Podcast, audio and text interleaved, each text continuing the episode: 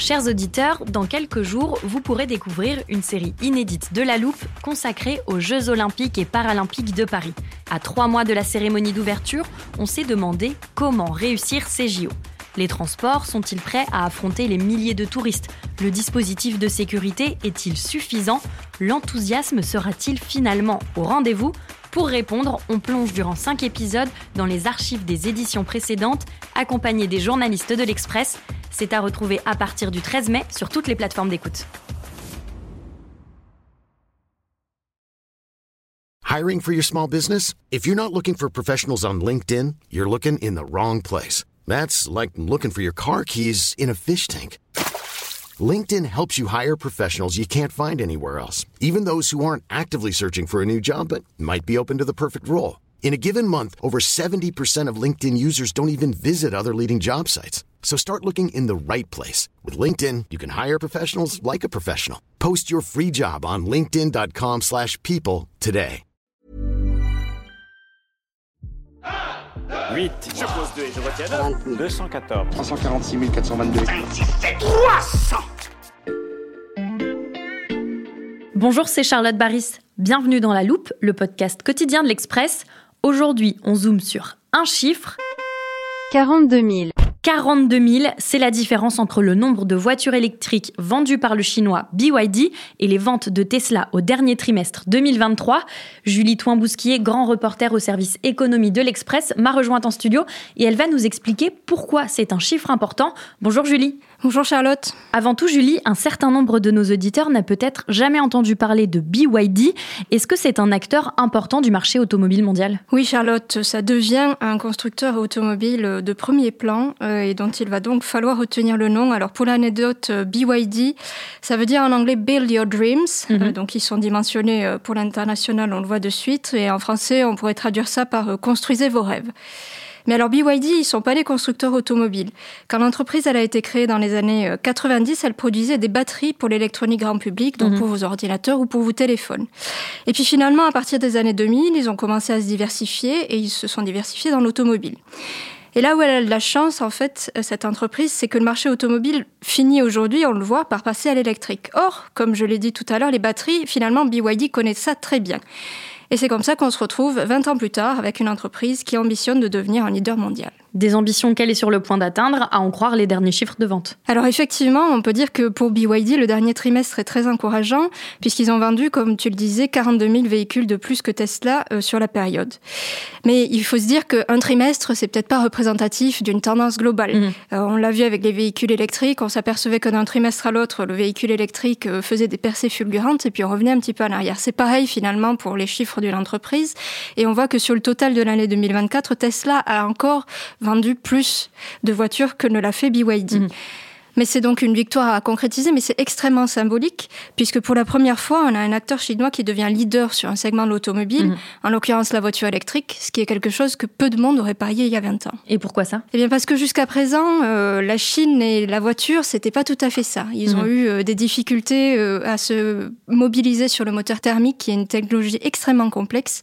Et c'est pour ça qu'on a jusqu'à présent vu assez peu de marques chinoises s'exporter. Mais ça, c'est en train de changer grâce à l'essor de l'automobile électrique. Oui, exactement, parce qu'avec l'électrique, eh bien, ce verrou technologique que j'évoquais, il est totalement levé. Mhm.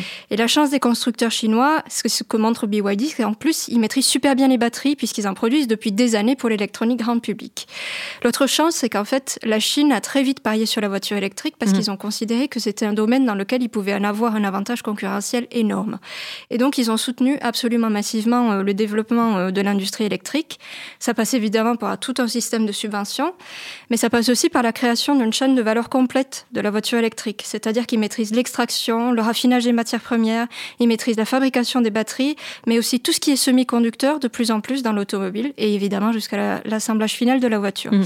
Et tout ça, eh ben, ça permet à des groupes comme BYD de devenir aujourd'hui de sérieux compétiteurs à l'échelle mondiale et avec un modèle redoutable. Et quel est le modèle économique de BYD C'est un modèle de production qui est extrêmement intégré. À l'image de nombreuses entreprises chinoises, BYD, eh ben, ils maîtrisent tout de A à Z, c'est-à-dire de la batterie au Mhm. Et puis comme Tesla, euh, BYD, ils ont bien compris que ce qui était important, c'est aussi l'offre qu'il y a à l'intérieur du véhicule.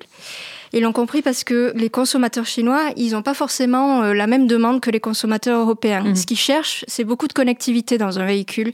Donc ils apprécient qu'il y ait toute une offre à l'intérieur de la voiture. Et comme BYD, finalement, de nombreux acteurs chinois sont très forts sur cette partie de la connectivité et ça leur profite aussi aujourd'hui. Et de fait, le modèle, il fonctionne puisqu'en 2023, les ventes de Tesla, elles ont augmenté de 38% et celles de BYD, eh ben, elles ont progressé de 75%. Mais alors, est-ce que BYD peut vraiment dépasser durablement l'entreprise d'Elon Musk? Alors bien évidemment, hein, j'ai pas une boule de cristal, mais il va pas falloir sous-estimer euh, les acteurs chinois et en mhm. particulier euh, BYD, d'autant qu'en fait c'est un peu que le début de leur offensive. Bien évidemment, ils ont répondu à la demande énorme de leur marché chinois, mais aujourd'hui ils semblent avoir la volonté de pénétrer le marché européen, notamment parce que le marché chinois est finalement relativement assez atone avec la crise qui traverse à l'heure actuelle. Mhm. Et donc pour ça, ils veulent se créer une image de marque en concurrençant Tesla avec des modèles qui sont assez haut de gamme pour commencer mais ils sont aussi en capacité de proposer des voitures électriques qui sont plus petites et très accessibles comme ils le font déjà en Chine.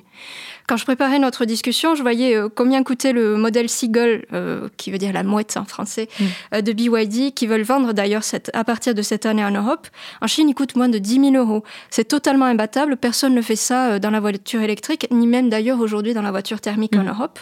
Donc si on rajoute les taxes, on devrait monter aux alentours de 20 000 euros, mais ça reste extrêmement compétitif, puisque 20 000 euros, il faut savoir que c'est la barre en dessous de laquelle les constructeurs européens veulent arriver, ce qui n'est pas encore le cas aujourd'hui. Et par exemple, quand on regarde, Renault ambitionne plutôt d'arriver à ces tarifs aux alentours de 2025. Donc potentiellement, BYD arriverait avec une année d'avance sur ce marché-là. Julie, tu nous parles des voitures produites en Chine, mais est-ce qu'on pourrait bientôt voir les constructeurs comme BYD s'installer directement en Europe? Oui, c'est tout à fait probable, et d'ailleurs dans pas très longtemps, puisque BYD a enfin annoncé qu'ils avaient choisi euh, la localisation de leur première usine en Europe, et ce sera donc euh, en Hongrie, dans une ville euh, pas loin de la frontière roumaine, parce que s'ils veulent se développer sur le marché européen, les constructeurs chinois, ils ont tout intérêt à implanter des usines en Europe, parce qu'on voit que les conditions d'importation des véhicules, elles pourraient potentiellement se durcir.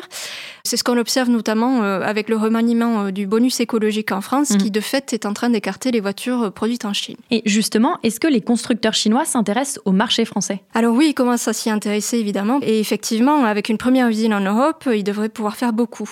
Alors bien évidemment, une usine en France, c'est plus à l'ordre du jour pour BYD, puisque la France faisait partie euh, des pays candidats à l'accueil euh, de l'usine. Mais hélas, comme pour Intel et comme pour Tesla, euh, finalement, BYD a choisi un autre pays que la France. Mhm. En revanche, il est sûr que BYD va effectivement chercher à vendre des voitures en France, comme dans le reste de l'Europe, parce que c'est un marché très important à l'échelle européenne comme marché automobile. Après, ce qui reste à voir, c'est finalement l'accueil euh, qui sera fait par euh, les clients euh, sur ce type de véhicule. On suivra donc attentivement l'évolution de ce géant chinois qui s'apprête à détrôner Tesla avant peut-être de conquérir l'Europe.